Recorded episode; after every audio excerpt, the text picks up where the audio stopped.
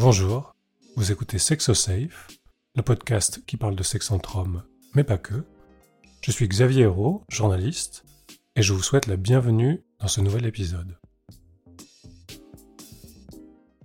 C'est quoi être un homme gay ou bi aujourd'hui? Pour ce sixième épisode de notre série de portraits, nous avons recueilli les témoignages de Stéphane, Rodrigue et Thomas. On commence avec Stéphane, 62 ans, qui nous parle de son arrivée à Paris dans les années 80, de militantisme et de son expérience indirecte avec le chemsex.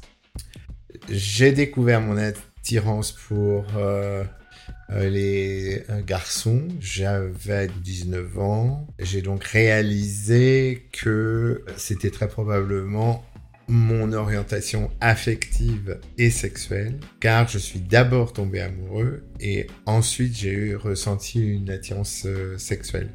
J'avais une, relation avec une euh, jeune femme légèrement plus âgée que moi et j'ai rencontré un garçon qui s'appelle Michel lui vivait sa vie de garçon homosexuel et à force qu'il m'envoie des lettres d'amour de 10 pages euh, pendant plusieurs mois, j'ai réalisé que je devais probablement être homosexuel. J'ai eu la confirmation le jour où euh, j'ai couché avec et depuis ce jour-là, je me considère comme homosexuel. Rétrospectivement, j'ai eu des émois sexuelle, des attirances envers les garçons à partir de la troisième, dans le sens où les vestiaires de sport créaient chez moi des troubles à voir mes camarades nus lorsque j'étais en seconde et première et terminale. Là, j'étais en présence de jeunes gens qui étaient assez décomplexés de leur corps, passés sous la douche euh, collectivement après le sport. Je me plaçais subtilement de telle façon que je puisse les regarder sous la douche euh, pour voir leur corps. Et ça, c'était vraiment les premiers émois euh, sexuels. Alors ça, c'était parallèle de la relation que j'avais avec euh, cette jeune femme. Et donc est survenue l'affaire avec Michel. Et à un moment donné, j'ai réconcilié les deux. C'est-à-dire le fait que j'étais amoureux d'un garçon et le fait que je désirais le corps des garçons. Ce qui ne m'avait pas effleuré l'esprit jusque donc vers la première année de mon BTS. Et j'ai quitté ma province, euh, bien heureuse, euh, donc la Normandie. Euh, je suis venu pour des études à Paris et là je suis tombé sur une prof d'histoire de l'art et qui un jour alors que j'effleurais les questions relatives à la sexualité me regarde droit dans les yeux et me dit Stéphane quand vous aurez réglé vos problèmes vous reviendrez me parler. Vous êtes attiré par les garçons, donc euh, franchissez le pas. Il faut savoir qu'elle était elle-même lesbienne, que je le savais. Et donc du coup, je suis resté à la fois sans voix et euh, en même temps, je me suis trouvé, comment dire, motivé, incité, soutenu euh, psychologiquement. Et donc, j'ai franchi le pas. Je suis allé au Mabillon, qui était un des seuls endroits à Paris où l'on pouvait se rencontrer à visage découvert en quelque sorte. C'est-à-dire on pouvait y aller dans la journée, rencontrer quelqu'un dans le café, parler avec cette personne, draguer quoi. C'était un des seuls cafés de Paris où on pouvait euh, faire ça. Et juste dans une rue perpendiculaire au boulevard Saint-Germain, euh, il y avait là une, une discothèque au troisième sous-sol et on, on, glissait vers cette discothèque euh, le vendredi soir et le samedi soir. Et je me souviens que je faisais ça avant que n'ouvre le palace. Et le palace a en fait eu un impact énorme sur moi, en l'occurrence, euh, parce que euh, Fabrice Emer, l'animateur euh, créateur du Palace qui était rue du Faubourg Montmartre, a décidé que les homosexuels étaient bienvenus, a même au bout de très peu de temps instauré les premiers tea dance de Paris, qui était une importation de San Francisco. Et je fréquentais assidûment pour rencontrer des gens parce qu'il fallait bien que je rencontre des garçons. Je n'ai pas eu trop de problèmes à m'accepter en tant qu'homosexuel, parce qu'à l'époque on ne disait pas gay.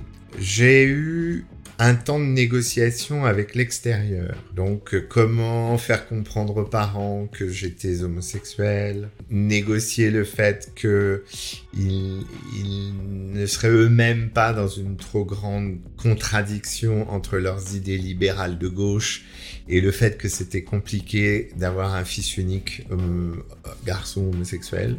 Il y a eu cette étape-là qui s'est passé progressivement, associant progressivement ma mère à ma vie. Ensuite, mon père se trouvant devant des sortes de constats. Ensuite, le reste de la famille. Euh, un jour, mon grand-père vient me chercher à la gare, ne démarre pas la voiture, me dit qu'il faut que nous parlions. Il aborde le sujet de façon extrêmement directe. C'était assez compliqué à, à, à gérer parce qu'il ne voyait pas la dimension affective de la chose. Il ne voyait que le rapport sexuel. Bon, je me souviens lui avoir rétorqué que les hétérosexuels pratiquaient la sodomie aussi, et que donc du coup, euh, peut-être qu'il balle au centre. Concernant l'émergence de, du sida dans ma vie, je dois probablement au fait d'avoir été euh, fleur bleue dans ma jeunesse, d'être passé au travers des mailles du, du, filet. Dans le sens où je cherchais l'amour, je rencontrais euh, des garçons, mais en fait très peu. Je fréquentais euh, des gens plutôt calmes et se rapprochant de mon profil. Alors, tout ça est une explication à laquelle on se raccroche parce que quand on est comme moi, une sorte de rescapé d'une épidémie qui m'a touché de très près étant euh, parisien, on essaie de trouver des bonnes excuses euh, pour expliquer euh, les raisons pour lesquelles en fait on, on est resté en vie soi-même. Je suis toujours séronégatif. Et en fait, je me suis rendu compte après coup que je n'ai pratiqué la prévention finalement que tardivement dans l'épidémie. Mais lorsque euh, j'ai commencé à la pratiquer, je l'ai réellement pratiquée. Et puis ensuite, j'ai eu des relations et à cette époque-là, nous entrions dans des relations avec l'espoir de pouvoir vivre dans un couple, comment dire cela, euh, on va dire fermé, qui permettent d'éviter d'utiliser euh, des, des, capotes pour euh, retrouver le, le, plaisir du sexe sans capote. Parce que aussi très bizarrement, psychologiquement, le fait de pouvoir abandonner la capote nous permettait de nous libérer du poids de la, pandémie qui présidait à tous nos rapports intimes. J'ai été confronté au, au chemsex euh, récemment euh, parce que j'étais célibataire et puis euh, j'ai rencontré différents garçons et je me suis rendu compte parce que j'étais passé par une période d'abstinence on va dire et je me suis rendu compte pendant à, à, cette faveur que avait émergé ces, ces, produits qui changeaient le rapport que on avait, qu'on a avec ses partenaires.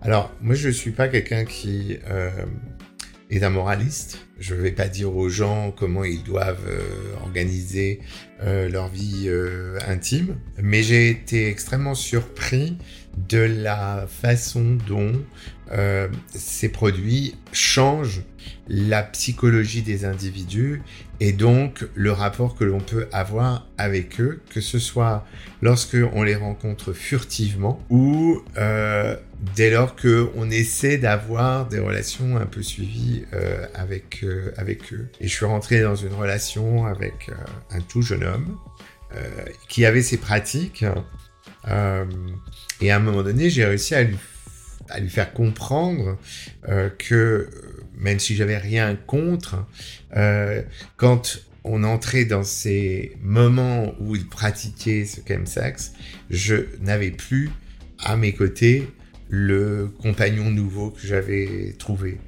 Il y avait une modification substantielle. Et sans compter le danger qui réside à l'usage de ces, euh, de ces produits, euh, où moi j'ai vu un garçon qui visiblement avait pris ça pendant 48 heures. Je questionnais l'humanité du, du, pauvre garçon. Et donc du coup, je pense que il faut être prudent faut essayer de voir comment on peut euh, contrôler, comment on peut aménager, et puis surtout peut-être euh, se faire accompagner, euh, voir des personnes qui vont vous, vous guider, parce que je trouve que c'est quand même dangereux. C'est quand même un paradoxe que de nous retrouver dans cette situation alors que nous avons eu tant de mal à sortir du placard, qu'il y a encore aujourd'hui euh, une homophobie euh, active, euh, qui est d'autant plus active peut-être que nous pensons être libres et vivre notre vie comme on l'entend. Et donc, profitons-en, soyons heureux et peut-être ne, ne nous mettons pas autant en danger que on peut le, peut le constater aujourd'hui. Je pense qu'on peut être difficilement plus, euh, fier que moi d'être euh, d'être gay, oui, parce que il se peut que d'autres euh, traits de nature amènent des gens à être fiers de ce qu'ils sont. Moi, je suis fier d'être gay parce que cela a supposé que je me dépasse pour accepter qui je suis, pour me faire accepter, pour changer la société, pour euh, aujourd'hui euh, avoir le sentiment que je vis plutôt bien. Avec sa personnalité lumineuse, notre deuxième témoin, Rodrigue, 40 ans, nous parle de ce qui le rend heureux et de la manière dont il essaie de communiquer ce bonheur aux autres. Je pense pas avoir réalisé d'avoir été attiré par les garçons, je pense plutôt que pour moi c'était une évidence que j'ai jamais nié. Et du coup, ben, pour moi, c'était juste comme ça. Par contre, j'ai réalisé que c'était dangereux assez rapidement et quelque chose n'est pas forcément accepté à, mon époque, les 80, on va dire. Euh, et euh, j'ai très vite compris euh, qu'il fallait faire attention, mais ça m'a jamais mis en tête de dire que je vais me renier ou ne pas assumer intérieurement qui j'étais. Donc ça n'a jamais été un problème, du coup, j'ai pas senti ça comme une réalisation et comme ah bah ça va être comme ça, ah, bah, on va faire ce qu'il faut pour survivre. J'ai la chance d'avoir un, un, gabarit et je pense que ça m'a toujours protégé de beaucoup de choses. Et du coup, j'ai jamais euh, fait d'efforts ou modifié ma voix ou marché différemment pour euh, paraître quelque chose de différent. Si les gens ont dit un, truc à dire, ils me le disent, ou alors ils le disent dans mon dos et je le sais pas, et tant mieux. Au final, non, j'ai jamais eu euh, de modification à faire et je pense que j'ai beaucoup de chance là-dessus. Je pense pas avoir été victime d'homophobie, peut-être à part de l'homophobie ordinaire à l'école, mais je sais même pas si c'était volontairement ou c'était juste des mots classiques, genre euh, PD ou dans ce genre-là, mais je sais même pas s'ils l'ont dit vraiment en, le pensant vraiment, en tout cas pas à un certain âge. J'ai vraiment eu de la chance, mais j'ai été témoin de beaucoup de choses, euh... mais sinon en termes d'agression, d'homophobie ou de choses dans ce genre-là, non, j'ai jamais vraiment été vraiment victime de ça.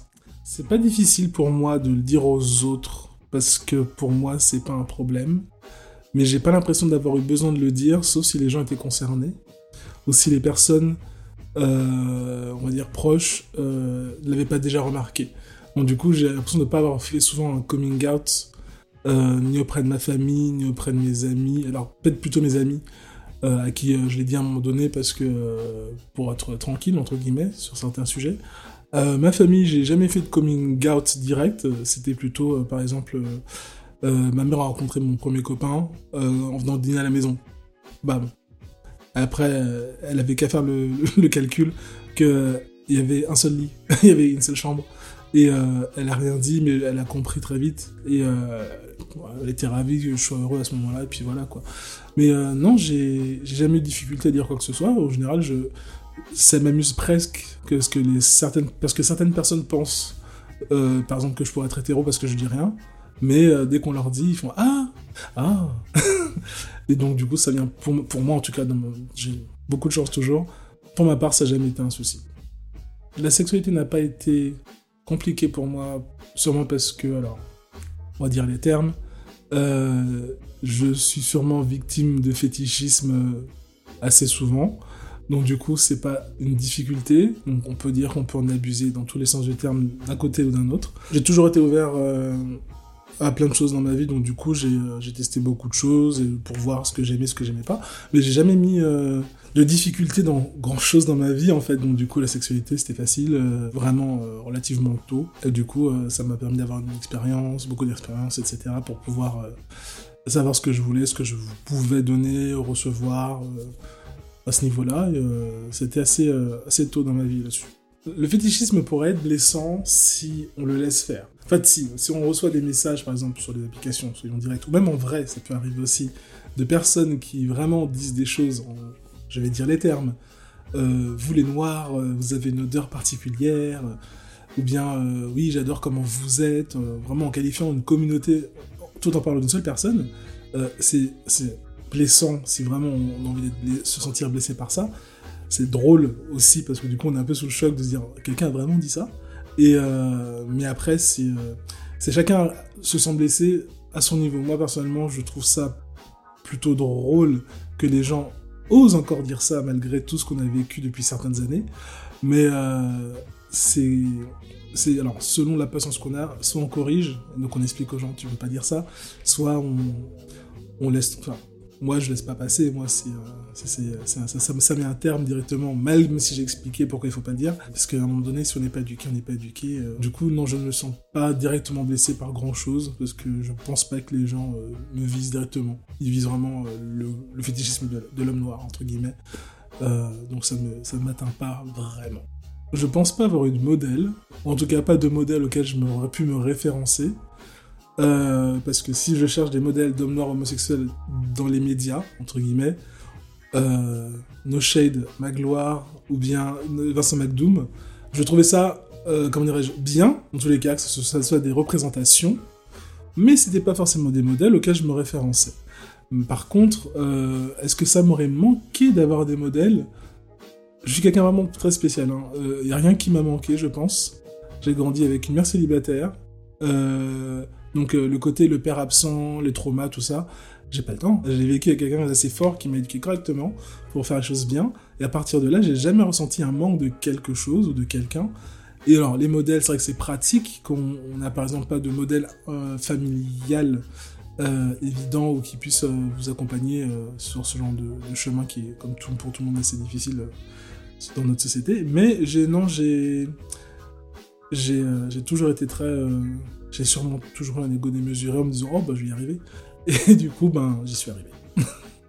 Pour moi la prévention j'ai grandi avec donc c'était limite euh, obligatoire parce que dans les années 90 on a eu donc tout ce qui était d'action, les émissions, on voyait des tas de choses qui nous expliquaient pourquoi il faut mettre des préservatifs. On n'a jamais eu le fameux cours à l'école de comment le mettre, parce que de toute façon, je doute que ça a vraiment été appliqué. Mais euh, pour moi, non, j'ai grandi justement avec la, capote. Mais euh, euh, j'ai, comme à peu près tout le monde, pris de temps en temps certains risques, mais tout en sachant qu'il faut toujours être prêt et être au courant de comment faire pour se protéger. J'étais vraiment dans cette génération, je pense, de personnes qui a grandi avec le préservatif, comme c'était d'abord ça et peut-être le reste après, plutôt que maintenant où ben, on a l'après, donc du coup on se dit, oh, bon, c'est la fête. Alors que c'est un peu la fête, mais ça, le risque est toujours là, sauf qu'il y a un suivi évident qui fait que ça réduit les risques dans tous les cas. Donc pour moi, non, la prévention, c'est une évidence euh, dans ma jeunesse. Ce qui me rend heureux, c'est de toujours avoir une passion pour euh, le, mieux. C'est-à-dire qu'en fait, euh, je fais des choses pour que les choses aillent mieux pour moi ou pour les autres. Je fais de la musique, je DJ pour faire de la musique, pour faire danser les gens, pour qu'ils aillent mieux. Je fais du drag pour faire des performances pour que les gens soient contents, heureux et qu'ils disent ah c'était génial. Euh, là, je travaille dans une boîte où euh, les gens disent ah, c'est cool de sonner parce que justement on a besoin de quelqu'un comme toi. Et euh, ça me suffit juste d'avoir, je dirais pas de reconnaissance, mais de me dire que ça va, je suis pas médiocre. la danse va revenir à cause du drag, je pense.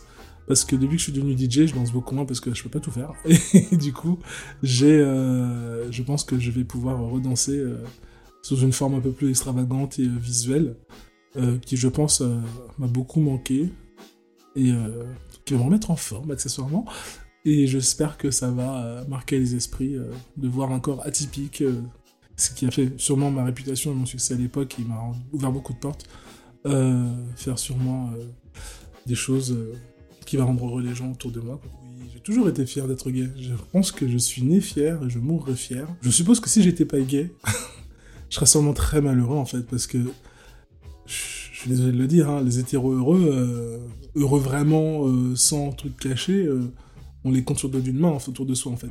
Donc, alors que des gays malheureux, on sait pourquoi ils le sont, mais des gays heureux, on sait aussi pourquoi ils le sont. Et on sait que en tant que communauté, majoritairement, on essaye d'être dans le positif, d'aller dans le côté où on essaie d'avoir une reconnaissance de nos droits, de notre vécu. Et je pense que c'est ça qui fait qu'on est forcément dans une pente ascendante par rapport à d'autres communautés euh, blanches cisgenres euh, qui pensent avoir tout, mais en fait, c'est pas parce qu'on a tout qu'on est heureux, en fait. Alors que nous, on est là pour gagner des choses en plus qu'on n'avait pas. On termine cet épisode avec Thomas, 54 ans. Il nous raconte comment il a surmonté les difficultés ou les drames qui ont jalonné son parcours. Je pense que mon attirance pour les garçons, je m'en suis rendu compte euh, vraiment très tôt, je dirais entre 8 et 12 ans. C'était quelque chose de qui n'était pas très clair dans, dans ma tête, mais j'avais le sentiment que mon désir allait se poser sur des, des corps masculins et, et ça s'est vérifié euh, assez vite. Enfin, d'année en année, j'en étais de plus en plus convaincu. J'étais plutôt efféminé, plutôt mince. J'étais pas le genre à frapper mes petits camarades euh, ni à jouer au foot euh, dans la cour de récré. Euh, mais c'est pas la période où l'homophobie a été la plus violente dans ma vie. Je dirais pas à l'école, non. Pas à l'école, ni au lycée, ni à la fac. J'associe pas trop le milieu scolaire à, l'homophobie, du moins de la part des élèves et des étudiants. Ça n'a pas été simple de l'accepter, ça n'a pas été non plus simple de l'intellectualiser, c'est-à-dire que je, n'avais pas de, modèle euh, de couple d'hommes. Euh, à la télé, l'homosexualité, quand elle apparaissait, elle était euh, moquée, caricaturée, ridiculisée par des personnages toujours très hystériques, très efféminés assimilé à des femmes, mais je j'ai assez vite, euh, je pense que j'ai commencé à lire Guépier à l'époque. Et là, je me suis rendu compte qu'il y avait euh, des écrivains, des auteurs, des cinéastes. Et un peu plus tard, euh, une des compagnes de mon père me récitait le, le, bréviaire de tous les homosexuels, ou présentés comme tels, célèbre. Euh, elle était fascinée par euh, Visconti, euh, Briali. mais c'était quelque chose qui paraissait extrêmement loin. Mais il y a à partir du moment où j'avais entre 16 et 15 et 20 ans, des gens qui m'ont dit qu'il existait des artistes homosexuels, visiblement très heureux, qui avaient construit des œuvres magnifiques, et je pense que c'était quand même relativement important pour moi. Les premières rencontres que j'ai eues avec des gays, sont arrivés relativement tard. Euh, d'abord, c'était des, figures littéraires, puisque je me souviens du livre d'Inavar que j'avais lu, Le petit galopin de nos corps. Je me rappelle aussi qu'il y avait, euh, des lieux de drague à Lille, euh, notamment un lieu qui était sur la Grand Place, qui était une pissotière, et ça se savait. J'avais pas le permis de conduire, je pouvais pas aller draguer dans les bois, et j'étais trop jeune pour aller au sauna, et les choses étaient très en surface, euh, mais en tout cas, euh, elles étaient connues et il y avait quand même une organisation avec des lieux de drague en fait. C'était avant l'accès au Minitel, ensuite ça a été par le Minitel. À la fac, il n'y avait pas beaucoup de gays euh, out, et puis à Lille, je suis allé au sauna local. je me rappelle aussi être allé à l'occasion d'une des premières gay pride que j'ai faites au sauna continental. Et là, c'était terrible parce que quand on a 19 ou 20 ans et qu'on arrive là-dedans, euh, il faut quasiment se débattre et j'étais pas du tout prêt à ça. J'avais évidemment euh, absolument rien fait parce que c'était plus terrifiant et le, les gens étaient euh, lourds, agressifs, pesants et la notion de consentement était absolument dans aucune tête. Ça n'a pas été simple parce que j'ai subi une agression sexuelle en troisième quand j'avais fait une fugue. J'étais parti de chez mes parents parce que mon père était ou, très sévère ou violent. À l'époque, on aurait dit très sévère, et j'ai mis des années de psychanalyse à me rendre compte qu'il était quand même particulièrement euh, violent. Ça s'est bien arrangé euh, par la suite, ce qu'il a à sa façon fait amende honorable, mais, mais je me suis retrouvé dans une situation que j'ai pas du tout suggérée euh, quand j'étais en troisième et que j'avais occulté et j'ai attendu d'avoir 40 ans pour me rappeler de, cet abus, de ce viol. Pendant très longtemps, j'étais incapable d'en parler. Et le jour où j'en ai parlé dans le cabinet de mon psychanalyste, j'ai fait une dépression grave et longue. Et j'en parle de toute façon très peu aujourd'hui. C'est quelque chose qui m'est qui m'est très difficile d'aborder. Je ne place évidemment pas le viol dans, dans la sexualité. Le viol, c'est la violence et c'est pas du sexe. Mais euh, je pense que mon approche de la sexualité, elle a été euh, intéressante et, joyeuse et optimiste. Quand j'avais 18-19 euh, ans, j'ai rencontré quelqu'un avec qui j'ai vécu et, je suis très vite devenu séropositif parce qu'il était séropositif et, et il me l'avait pas dit. J'ai eu à vivre avec ça dans des années euh, où la stigmatisation était extrêmement forte. Je pense qu'elle est très forte aujourd'hui hein, encore.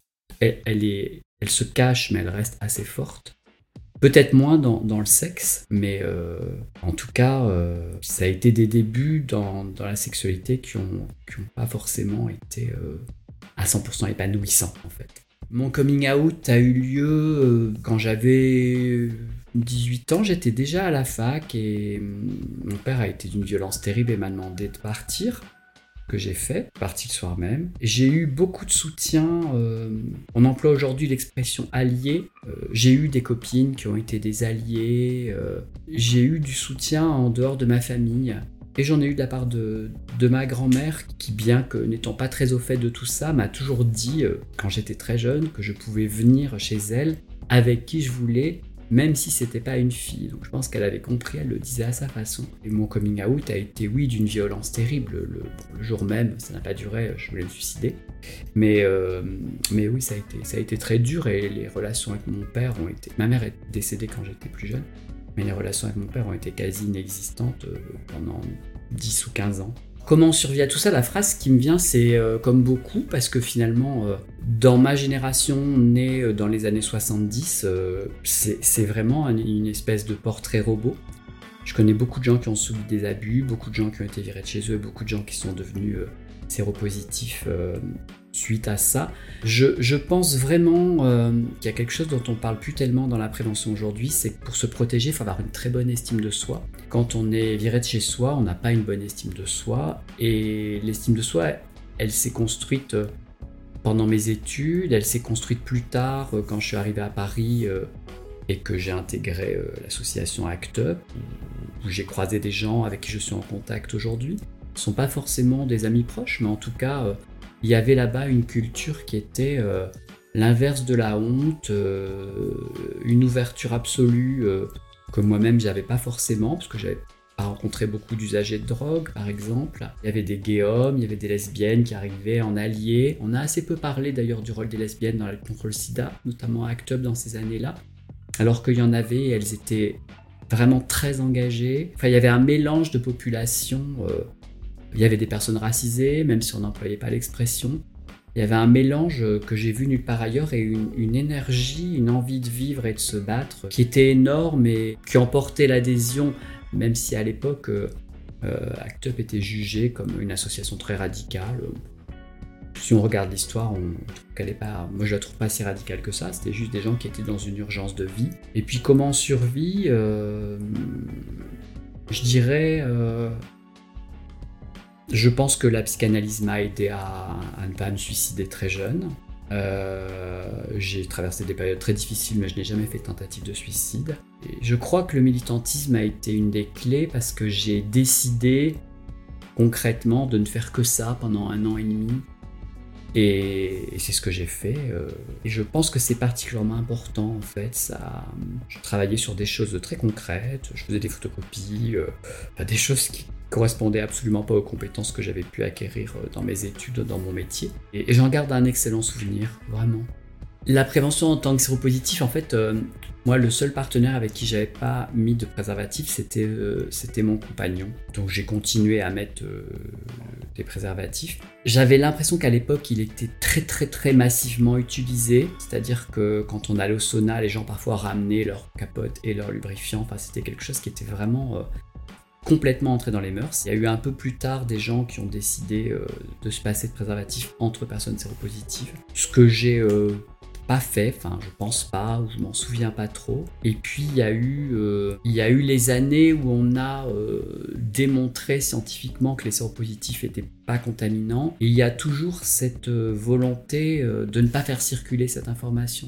L'information, elle, elle, est connue dans le milieu gay chez les gens qui baisent, mais il y a toujours des peurs irrationnelles. Donc je suis assez surpris avec l'histoire qui a été la mienne du pourquoi on a gardé cette information entre experts. Je suis, je suis étonné que, que, des années après les démonstrations successives et les essais qui ont montré euh, que la charge virale indétectable euh, réduisait totalement les risques, euh, ces peurs euh, datant des années 80 et pas 90 existent encore, avec une, sérophobie qui reste quand même euh, présente, pas forcément dans le milieu du sexe, mais je pense que dans le milieu du travail, euh, dire qu'on est insuffisant rénal ou dire qu'on est séropositif, ça n'a rien à voir. Je pense que dans, certains aspects de mon existence, le VIH a été assez cataclysmique parce que professionnellement, je suis rentré dans une grande entreprise quand j'étais très jeune et, j'ai fait l'erreur d'en de, d'en parler à quelqu'un qui l'a répété à toute la boîte. Donc là, ma carrière a été, euh, on va dire, stoppée. Euh, j'ai exercé en indépendance. Il y a eu des expériences professionnelles qui ont été merveilleuses et d'autres qui ont été euh, beaucoup plus compliquées. Et à la trentaine, euh, j'ai rencontré un partenaire avec qui je vis toujours qui m'a beaucoup beaucoup apporté et puis qui n'avait pas grand chose à foutre que je sois, que je sois séropositif. Euh, Aujourd'hui, la, la, vie d'un séropositif de 54 ans qui a été contaminé euh, dans sa petite vingtaine, elle n'est pas la même que quelqu'un qui a été contaminé avant-hier. Je suis très content d'entendre que l'espérance de vie euh, est la même, mais quand on a un certain âge et qu'on a pris des médicaments violents et inadaptés, on a des traces le corps emporte des traces. Donc ça veut dire qu'il y a un suivi médical beaucoup plus intense, qu'il y a des, petites conneries qui sont déclenchées à droite à gauche, que certains organes vitaux ont été touchés par des médicaments qui étaient euh, sinon totalement inefficaces, euh, disons peu efficaces et toxiques. Et c'est quand même euh, quelque chose qui est compliqué, qui demande une hygiène de vie, une certaine force.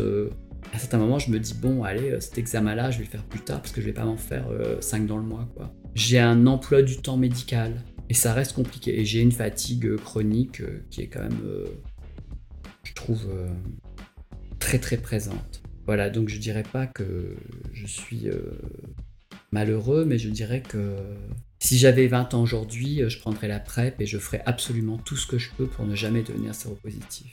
Je me sens pas particulièrement fier d'être gay, mais je me sens fier de tout ce que cette communauté a pu apporter de façon militante. Je pense que les gays ont complètement euh, révolutionné, le, le, mot n'est pas trop fort, euh, l'action militante euh, dans les années 90 euh, et pas dans les années 2000.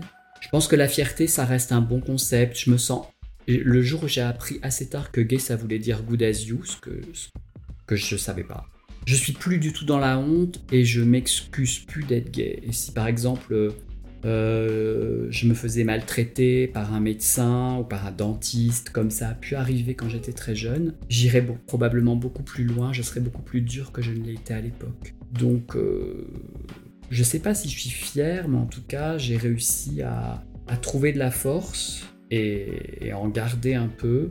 Et puis la culture gay, c'est quelque chose qui a du sens pour moi. D'abord, j'ai grandi dans un village, euh, ça a du sens qui est euh, des bars gays, ça a du sens qui est, euh, je cite volontairement les backrooms et les saunas, qui sont bien plus que des lieux de rencontres sexuelles rapides. D'abord, je connais des dizaines de couples qui sont formés dans ce genre de lieux. Euh, je pense que c'est des endroits où une partie des gays s'autorise à être eux-mêmes parce que c'est pas si facile ailleurs.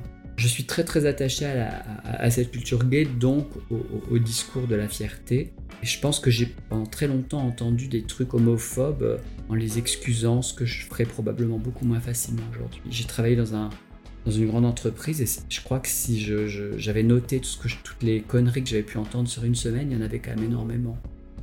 Euh, pourtant, j'étais pas OS chez Renault, hein. donc euh, les milieux qu'on croit euh, les plus évolués, les plus ouverts euh, ne le sont pas forcément. C'est un peu comme la bienveillance, quoi. Je pense que les gens qui se hurlent alliés ou bienveillants, il faut toujours s'en méfier. Je pense qu'aujourd'hui on peut plaquer des discours d'acceptation euh, qui sont complètement artificiels et qui correspondent à rien de réel. La preuve c'est que les études montrent que les gays et lesbiennes, les gays et lesbiennes gagnent moins que les autres. Il y en a, ça a été démontré. Je pense que l'accès à l'emploi des séropositifs est extrêmement compliqué surtout dans ma génération. C'est quelque chose dont on parle très très peu. Et je sais que dans la génération qui a 10 ou 15 ans plus que moi, il y a des gens qui vivent dans une misère totale. Et, on les a peut-être un peu oubliés. Euh, et c'est pour ça que j'ai trouvé le travail de l'association Grey Pride très intéressant, parce que ça mettait en lumière euh, euh, d'autres figures, d'autres visages Le milieu gay, il n'est pas euh, parfait. D'abord, je ne sais même pas certain qu'il existe. Mais en tout cas, les endroits où les gays euh, choisissent de, se retrouver euh, vont devoir, dans les années à venir, complètement repenser leur modèle pour intégrer plus de gens et ne pas se contenter de la clientèle masculine, blanche, qui a fait une école de commerce, qui a 30 ans et qui va acheter des chemises à 200 euros BHV. Sinon, ça marchera pas. Vous venez d'écouter un épisode de Sexo Safe. S'il vous a plu, n'hésitez pas à vous abonner pour découvrir d'autres sujets. Vous trouverez plein d'infos concernant la sexualité et la santé des hommes gays et bi sur le site et le compte Instagram sexosafe.fr. À très vite